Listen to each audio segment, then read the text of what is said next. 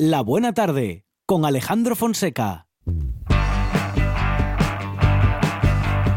Y ahora que ya ha pasado la vuelta, vamos a seguir con la buena tarde y vamos a hablar de matemáticas y sobre todo de una publicación muy interesante. Multiplica como nadie. Matemáticas védicas. Nunca el cálculo fue tan fácil, divertido y creativo. Vamos a ver qué es este libro, qué son las matemáticas védicas con su autor Nacho Ruiz. Nacho, ¿qué tal? Buenas tardes. Muy buenas tardes, Alejandro. ¿Qué tal? Bueno, muy bien, muy bien, Nacho. Eres eh, el máximo exponente en este momento del movimiento por la difusión de las matemáticas védicas en España. Lo primero, lo primero que necesitamos eh, saber e intentar averiguar, Nacho, es qué es esto de las matemáticas védicas. Pues mira, Alejandro, las matemáticas védicas son un sistema que viene de la India y cuya principal diferencia con el sistema que nos han enseñado es que donde en el sistema tradicional hay una manera de hacer las cosas, el sistema védico tiene muchas maneras de hacer las cosas. ¿Qué pasa con esta flexibilidad? Pues que cada estudiante, eh, como no todos pensamos igual, encuentra su manera de hacer las cosas. Además son mucho más sencillos, hay muchos métodos específicos para hacer cosas en concreto, también hay métodos generales que sirven para todo, pero son muy fáciles de aprender y de enseñar y bueno, los alumnos así encuentran pues un, poco la diversión en, en, los números, que es lo que tanto cuesta con el método tradicional. De modo que podemos llegar al mismo resultado por diferentes caminos, Nacho. Efectivamente, si por ejemplo estamos bueno, pues multiplicando por 11, me invento una, pues tenemos un método general y varios métodos específicos. Yo tengo un vídeo en YouTube en el que hago, por ejemplo, la multiplicación 14 por 16 de seis maneras distintas, un poco para ver cómo se pueden hacer las cosas de, de distintas maneras. Es un sistema mucho más flexible. Mm, de modo que, um, bueno, no, no, nos deja paso a la creatividad, algo que no tenemos en cuenta casi nunca, Nacho, con las matemáticas, porque las justamente en las matemáticas puede haber mucha creatividad. Efectivamente, efectivamente es una de las cosas más bonitas de las matemáticas védicas. Además, así los los que siempre decimos, no, los de letras, los que tienen la mente más artística, hmm. disfrutan mucho viendo que pueden jugar un poco con los métodos y los que son más de ciencias, pues claro, eh, disfrutan mucho viendo cómo pueden crear sus métodos, aplicarlos de una manera, de otra es un sistema muy, muy, muy creativo. La verdad es que muy creativo. Porque en el cole, yo, bueno, en el cole, en el instituto, en fin, en, las familias se vive este asunto de las matemáticas más como un sufrimiento que como un disfrute, o en todo caso, si quieres que, mm, o, o, si los eh, jóvenes no quieren aceptar que pueda ser un disfrute, si acaso sí, Nacho, podríamos evitar eso de sufrirlas. Efectivamente. Yo me encuentro con muchos alumnos que tienen muchos problemas. Además, las matemáticas son un conocimiento acumulativo, con lo cual si tienes problemas en la multiplicación, difícilmente podrás hacer bien la división. Eso les genera mucha frustración, la falta de confianza en sí mismos, se sienten tontos, no tienen autoestima y esto les perjudica, bueno, en todas las asignaturas y también en su vida. Y los padres claro, están un poco desesperados porque no saben cómo ayudar a sus hijos. Eh, pues claro, al final acaban, bueno, lo de siempre, ¿no? Que es así, que los gritos y esto no, no ayuda. Yo por eso cuando descubrí este sistema pensé que había que darlo a conocer un poco para intentar ayudar a evitar toda esta problemática que tenemos. justamente pensando en lo que dices, en esto de hacer los deberes y subir la tensión, y que cuando sube la tensión empiezan los gritos, y el niño o la niña no entiende, pero el padre y la madre tampoco alcanzan a explicarlo, o si acaso solamente pueden explicar aquel método con el que les enseñaron a ellos también. Eso es. Y, al final no evolucionamos, Nacho. Efectivamente, ese es uno de, los mayores problemas que hay. Es uno de los mayores problemas que hay. Sobre todo es por la rigidez del método tradicional, porque al solo haber una manera de hacer las cosas, como el niño se atasque o mm, no lo mm. entienda, pues le cuesta mucho y es difícil hacerlo ver de otra manera. Por eso con este sistema, bueno, podemos intentar conseguir, es un método complementario al tradicional que está muy bien, pero que hace que los niños vean las cosas de otra de otra forma. Mm. Bueno, eh, cuéntanos algo del método védico respecto de mm, bueno de cómo se pueden hacer las cosas de una manera diferente. de, qué modo? A ver si podemos eh, adentrarnos en esta cuestión y, bueno imaginarlo, imaginar cómo pueden ser unas matemáticas diferentes o un método distinto, Nacho.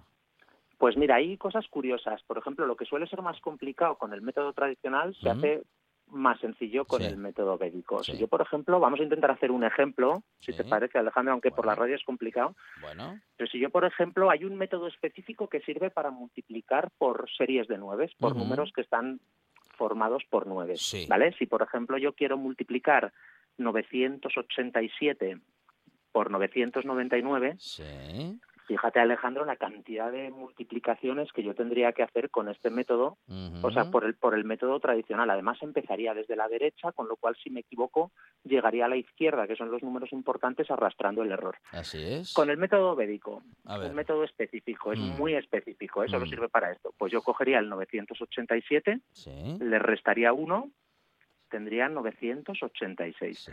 Y esto sería la parte de la izquierda de la solución. Mm, ah, La parte de la derecha Sí. sería lo que va de cada número que ya tengo hasta 9. ujú, el 9 del 986 hasta 9, 0, el 8 hasta 9, 1 y el Mm. 6 hasta 9, 3. mm, Tengo la solución que sería 986.013 13. en una línea y sin hacer nunca ninguna multiplicación. Bueno, una regla mnemotécnica sería en este caso, Nacho, por ejemplo. ¿o no? Efectivamente, este es- Mm, es, es mm. un, es un método muy, muy específico. Pero bueno, eh, pa- partiendo de métodos muy básicos, por ejemplo, un método para elevar al cuadrado números terminados en 5, que es muy sencillo, Mm, podremos hacer raíces cuadradas mentalmente. o a partir de un simple método para restar de números terminados en cero, podemos conseguir restar de izquierda a derecha sin tener que llevar en ningún momento. Claro, desde lo más básico, que es muy sencillito, eh, los alumnos se van enganchando y luego pueden desarrollar todo el sistema, porque este método no es solo para multiplicar o dividir, llega hasta las derivadas, integrales, trigonometría, el cálculo, a todo. Nacho, si leemos de izquierda a derecha, ¿por qué hacemos cálculos de derecha a izquierda? Pues es una de las cosas que yo siempre digo, porque además, Alejandro, si yo te digo 3.854, el número importante es el 3, ¿no? Del 3.000, Eh, más sí. que el 4. Sí. Eh, pero nos han enseñado, curiosamente, de las cuatro operaciones básicas, tres las hacemos de derecha a izquierda, lo que mentalmente nos complica mucho y además arrastramos, como decía yo antes, el error hasta el número importante, porque si empezamos desde la derecha es más fácil equivocarse y luego se empeñan en enseñarnos a, no a redondear, sino a aproximar, cuando si nos enseñaran de izquierda a derecha directamente estás aproximando, puedes dejar la operación a mitad y tienes un número bastante aproximado. mm, Con el mm. ejemplo que hacíamos, teniendo el 986, ya sabríamos que más o menos esa multiplicación da 986.000. Bueno, más o menos tendríamos un resultado muy aproximado al resultado final. Es curioso. La frustración a la hora de estudiar, a la hora de no entender algo, afecta a muchas cosas, Nacho. Afecta al, eh, bueno, al, amor propio también, en la, a la confianza en sí mismo eh, o en sí misma, en la capacidad para resolver asuntos. E- ese círculo vicioso en el que eh, el estudiante no entiende, los padres no logran eh, llegar a ayudarle, ese produce, digo, un círculo vicioso de frustración del que difícilmente pueda salirse sin la ayuda de un profesional. Sí, la verdad es que yo he visto muchos niños que, bueno, con mucha falta de confianza, que se sienten tontos. Yo me acuerdo que di una charla para niños de unos, bueno, de la ESO, 14, 15 años, y al acabar un chico me dijo, Nacho, va a ser la primera vez que no sea el último de la clase. O sea, él me estaba transmitiendo que tenía problemas, que se sentía un poco, ¿no? La falta de autoestima. Y luego, Alejandro, hay otro problema que tenemos en España, que es la falta de vocaciones científicas.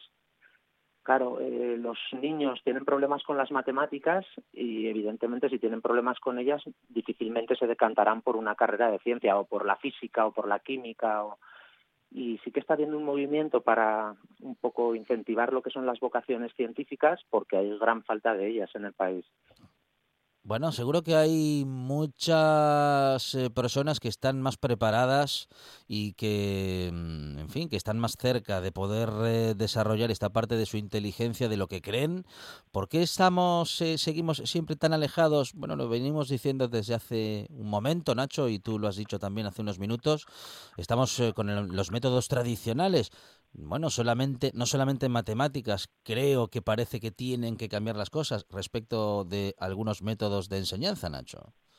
Eh, sí, bueno, yo creo que la sociedad o no sé, un poco en el mundo en el que estamos evoluciona todo muy rápido y quizá las maneras de enseñar eh, les cuesta mucho más. También hay mucha burocracia y es difícil que, que entiendan o que vean que hay otras maneras de enseñar o de hacer las cosas, aunque yo, gracias a Dios, me encuentro muchos muchos profesores que contactan conmigo y me, bueno, me, explican sus problemas y me dicen que les ha ayudado mucho los métodos, que los están implantando un poco en clase como ayuda complementaria, por lo que yo creo que bueno, hay, hay un camino por andar, pero que hay gente ya en el camino para, para bueno, intentar un poco cambiar las cosas o al menos ver si si se pueden hacer de otra manera, porque si lo hacemos como siempre no creo que tengamos resultados distintos.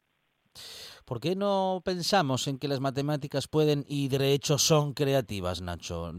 justamente por eso, porque creemos que es una ciencia, bueno, de hecho lo es, es una ciencia exacta, pero en todo caso siempre con muchas variables y a partir de eh, comprenderla como una ciencia exacta nos acercamos a la idea de, bueno, pues como dices, ¿no? De que hay una sola forma, de que hay un solo resultado posible o en todo caso hay dos resultados posibles, el correcto o el incorrecto. Ah, hay que desestructurar un poquito esta, esta idea, hay que salir de este, vamos a decir que prejuicio.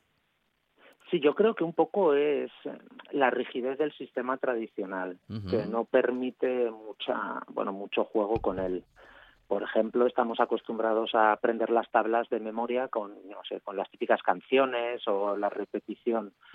Yo tengo que decir que las tablas no enseñarlas a la memorización, pero yo conseguí enseñarle las tablas a mi hijo de siete años en 20 minutos con el sistema védico. Evidentemente él las va a acabar aprendiendo de memoria igual que todos las sabemos, pero si le quitamos el miedo previo de enfrentarse a esa memorización, a, a todo esto, dándole una herramienta que a él le permita ver la sencillez o la magia de los números o cómo se pueden hacer las cosas de otra manera, probablemente, bueno, consigamos que que se acerque a las matemáticas de una manera distinta, que le pueda, no sé, beneficiar. nos encontramos con un libro de matemáticas que viene con ejercicios, que trae un montón de métodos mnemotécnicos, como decíamos, para resolver los problemas. Estos métodos, si se aplicasen en un examen a día de hoy, sería aceptado como correcto, Nacho? Porque a veces hay algunos profesores que mm, no solamente quieren que se llegue al resultado, sino que quieren también ver por qué camino lo ha logrado el alumno o la alumna. Efectivamente, ahí es una de las preguntas que más me hacen. Bueno, no sé, supongo que habrá profesores para todo. Alguno dirá, esto como has llegado hasta aquí, igual el alumno se lo explica y el profesor queda un poco alucinado, ¿no? Sorprendido. Sí que es cierto que yo animo a que los niños aprendan el método que les enseña el profesor en clase, pero si tienen una herramienta que les permita pues tener otras maneras y el resultado es correcto, ¿por qué no? Porque no. Sí que es cierto que como son tan desconocidas las matemáticas védicas, mm. los profesores un poco se sorprenden. mi hijo tuvo un examen de las tablas y claro, hacía sus anotaciones al lado y luego le preguntaron, ¿y esto qué es? Bueno, él explicó, bueno, estaba correcto, pues ya, ya está, ¿no? No, o sea, hay, hay un poco de todo. Por eso darlas a conocer está bien para que también los profesores, bueno, puedan verlo, ¿no? Ahora, yo animo a todos los alumnos a que aprendan y hagan mucho caso al profesor y aprendan su método también, claro. Bueno, claro, claro. Nacho, eh, eh, aquí nos encontramos con este multiplica como nadie. Seguro que las matemáticas védicas valen no solamente para la multiplicación.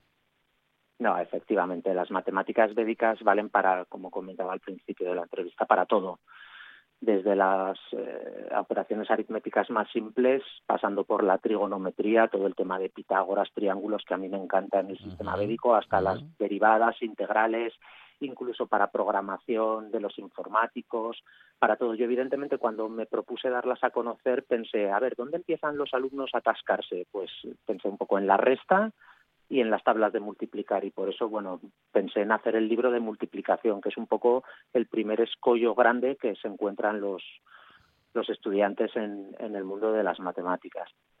Pero sirven para todo para todo Nacho, eh, el eh, sistema de las matemáticas védicas, em, en fin, en nuestro país eh, tengo entendido, tenemos entendido que eres uno de, mm, en fin, como decíamos, el máximo exponente de este movimiento por la difusión de este tipo de, de matemáticos o de este método matemático en todo caso.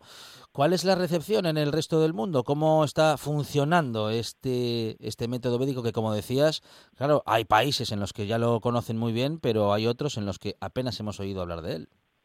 No, la verdad es que es bastante desconocido a nivel mundial. Sí que provienen de la India y es cierto que ni en la propia India se les daban importancia. Hay que pensar que a pesar de ser muy antiguas, el primer libro de matemáticas védicas se publicó en el año 1956. Y fueron luego los ingleses, un poco por la eh, relación histórica con la India, los que las llevaron a las islas, a Inglaterra, en torno a 1980, y a partir de ahí se ha ido desarrollando. Está presente bueno, en colegios en Gales, en Inglaterra sobre todo, también en algunas universidades de Estados Unidos.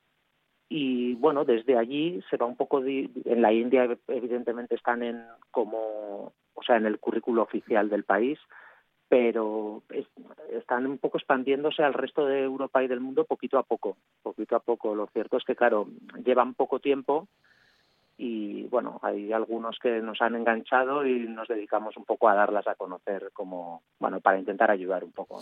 Nacho, ¿hay alguna academia o hay algunas academias que estén ya aplicando este método o que al menos lo contemplen como justamente un método pues eh, que puede ayudar y que puede ser una de las formas y uno de los métodos para, en fin, para mejorar nuestro conocimiento matemático? Pues aquí en España yo sé que hay alguna persona que a nivel particular está usando los métodos. Hay una chica en La Rioja que me consta que lo hace. Bueno, yo que voy dando charlas, conferencias, cursos, pero a nivel oficial, si lo hay, yo lo desconozco. Sí que es cierto que no hay. Yo he hablado con multitud de colegios, escuelas, academias, sí que doy alguna charla, pero así a nivel oficial, desde luego, que yo conozca, no, no lo hay, no lo hay. Es Nacho Ruiz eh, que ha escrito este Multiplica como nadie, Matemáticas Védicas. Nunca el cálculo fue tan fácil, divertido y creativo. Nacho, muchísimas gracias eh, por, bueno, pues eso, por darle una vuelta a lo tradicional y acercarnos al mundo del, del conocimiento de un modo creativo. Nacho, muchas gracias. Muchísimas gracias, Alejandra, a vosotros. Muchas gracias.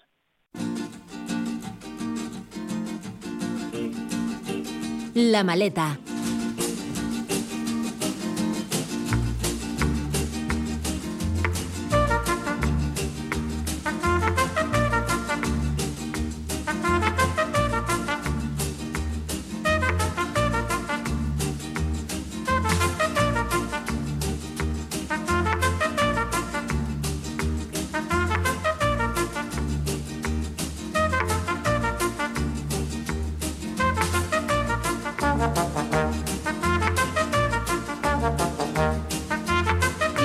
En la radio de viaje porque vamos a viajar con Jordi Canal Soler, nuestro viajero y fotógrafo particular. Jordi, ¿qué tal? Buenas tardes. Hola, buenas tardes. Bueno, nos vamos de viaje, Jordi. ¿Y a dónde nos llevas? Pues nos iremos al sur del país que estuvimos visitando la semana anterior, mm. que era Macedonia. Estuvimos viendo pues, un poco lo que es eh, la capital, lo que se puede ver y todo, pero hay un sitio en Macedonia que seguramente pues, será bastante desconocido para los oyentes, pero que realmente vale muchísimo, no solo para el país en sí, sino en lo que es eh, los paisajes naturales de Europa.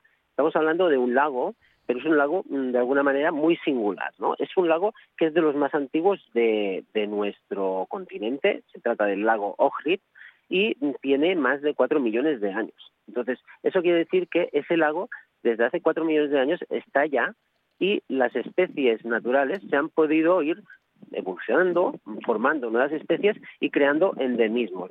De hecho, se trata de, la masa de agua más importante del continente en cuanto a endemismos. Estamos hablando de más de 200 especies de plantas y de animales que solamente se encuentran en este lago. Es un lago compartido entre Macedonia y Albania, que pues, los dos países más o menos Macedonia tiene tres cuartas partes y, y Albania pues la, el resto. Y mm, es un, lago que además se ha convertido, dado de que Macedonia no tiene una salida al mar, está todo el rodeado de tierra, se ha convertido un poco en la riviera de Macedonia, ¿no? De manera que las mismas atracciones que encontramos en otros eh, países al lado del mar, aquí las encontramos al lado del agua. O sea, hay embarcaciones de recreo, hay, hay lugares pues donde ir a la playa a tomar el sol y tiene la gracia de que después te bañas y esa agua salada que te escoce los ojos, pues aquí realmente no, no te la vas a encontrar, ¿no? Es un agua realmente muy transparente, muy limpia, sorprende incluso, mm, porque de hecho pues los mismos macedonios vienen de allá, dicen que con las reservas de agua que hay, que son casi 55 kilómetros cúbicos, o sea, realmente una barbaridad, podría beber toda Europa durante más de 10 años, o sea que estamos hablando de grandes cantidades, y por lo tanto es un sitio para ir a relajarse, ¿no? Dicen que aquí es donde hay uno de los lugares más tranquilos de toda Europa. De hecho, eh, también un poco las características del lugar, la proximidad de, Oriente y la reacción que tuvo con el Imperio Otomano, porque estuvo aquí pues desde la Edad Media, dicen que los turcos, por ejemplo, en vez de irse a, pasar el verano en las playas que tienen en el Mediterráneo, vienen aquí porque es mucho más tranquilo, ¿no? Incluso los israelíes están empezando a comprar casas porque aquí pues eh, es un lugar donde no pasa nunca nada, ¿no? Contrariamente en su país que siempre pues estamos hablando de violencia, aquí realmente en Macedonia y concretamente en el lago de Ohrid nunca pasa nada y esa es gran parte de, su atractivo, esa tranquilidad que se también, también se pues, trasluce en las propias aguas, son aguas calmadas a pesar de que pues cuando sopla un poco de viento el hecho de que sea un lago grande pues también puede generar un poco de olas no estamos hablando que en superficie son 358 kilómetros cuadrados más o menos son unos 70 eh, kilómetros de lado por uh, por 15 de, de ancho es un, lago que, mm, como decía, presenta muchas curiosidades, ¿no? Una de ellas, por ejemplo, son las dos eh, especies de trucha que se pueden encontrar de estas 200 especies de, de seres vivos distintos, pues hay dos truchas concretas de aquí y los pescadores eh, tradicionales que las van a buscar y frescas te las presentan en el restaurante para que te las comas y están realmente deliciosas, ¿no? También tiene otras curiosidades, de hecho, eh, cuando hablamos un poco de, lo que es la expansión del cristianismo en los pueblos eslavos, tenemos que pensar que surge de aquí.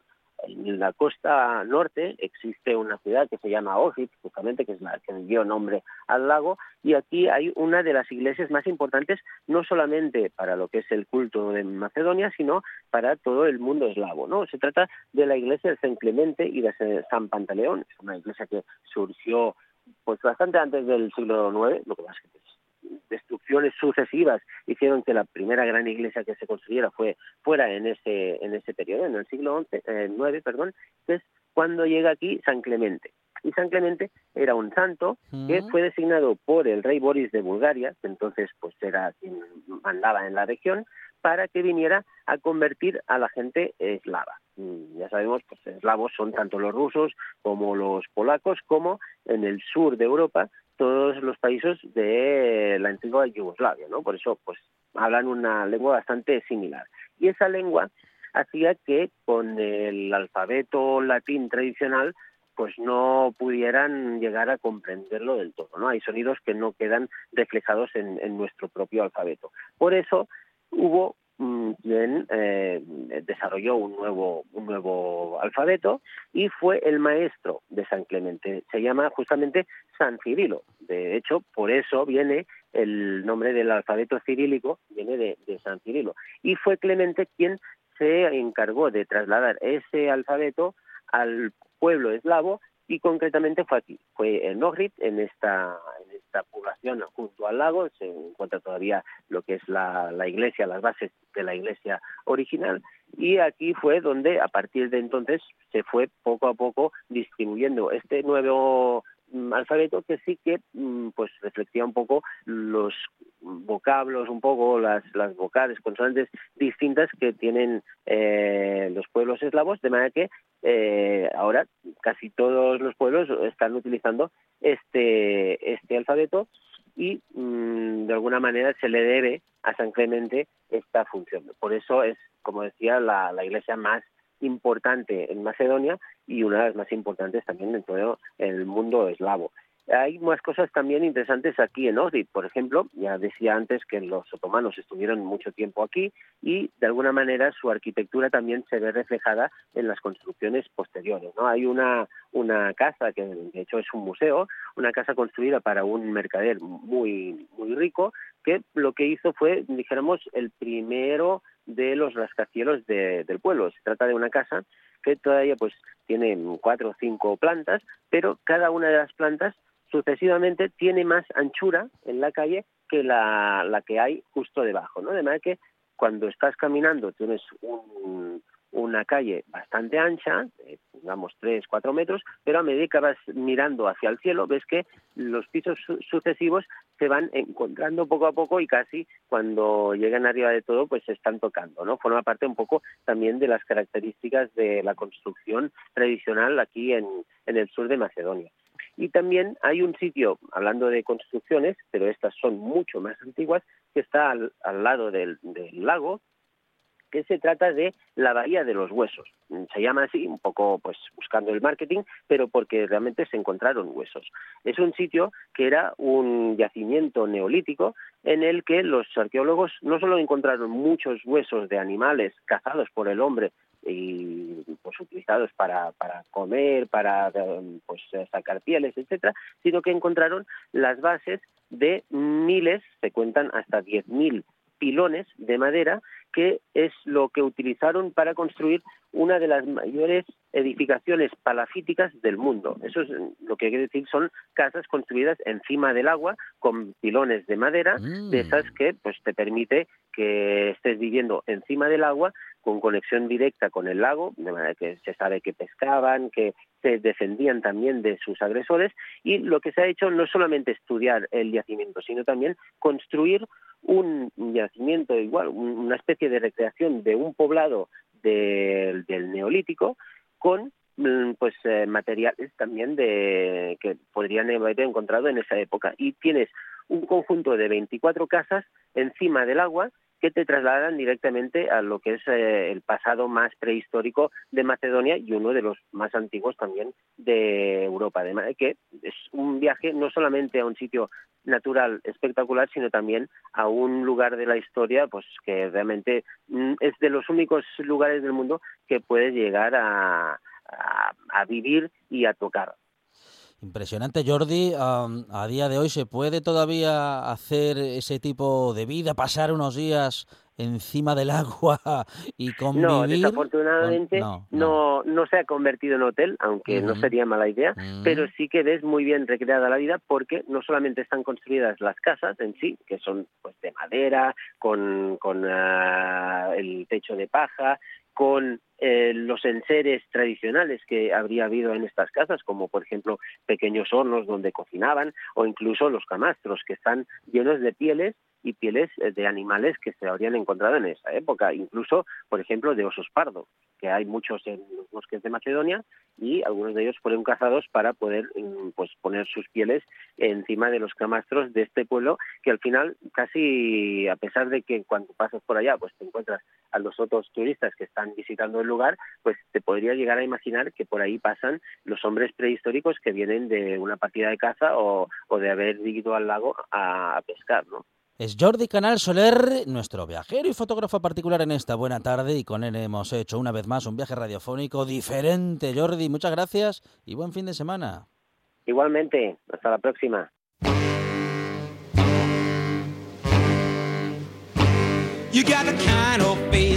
Mira, y por no perder la costumbre, vamos a seguir el viaje radiofónico después de las noticias. Así que ya lo sabes, noticias y después más buena tarde y más radio.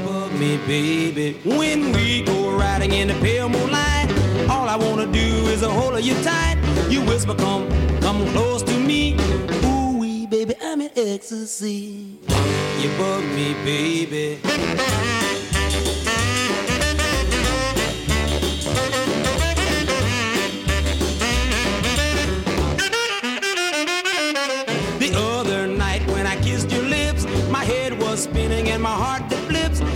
You looked at me and you wrinkled your nose.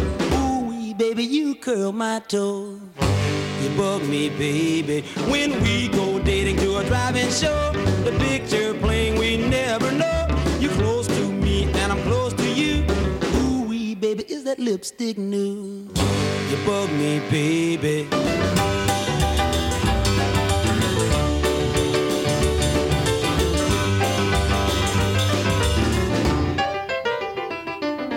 Got the kind of face that I can't resist. You got the kind of lips that ought to be kissed. Funny little look, baby, in your eye. Ooh wee, baby, I just wanna die. You bug me, baby, when we go riding in the pale moonlight. All I wanna do is hold you tight, and you whisper to me, come close to me. Ooh wee, baby, I'm in ecstasy. You bug me, baby. You bug me, babe.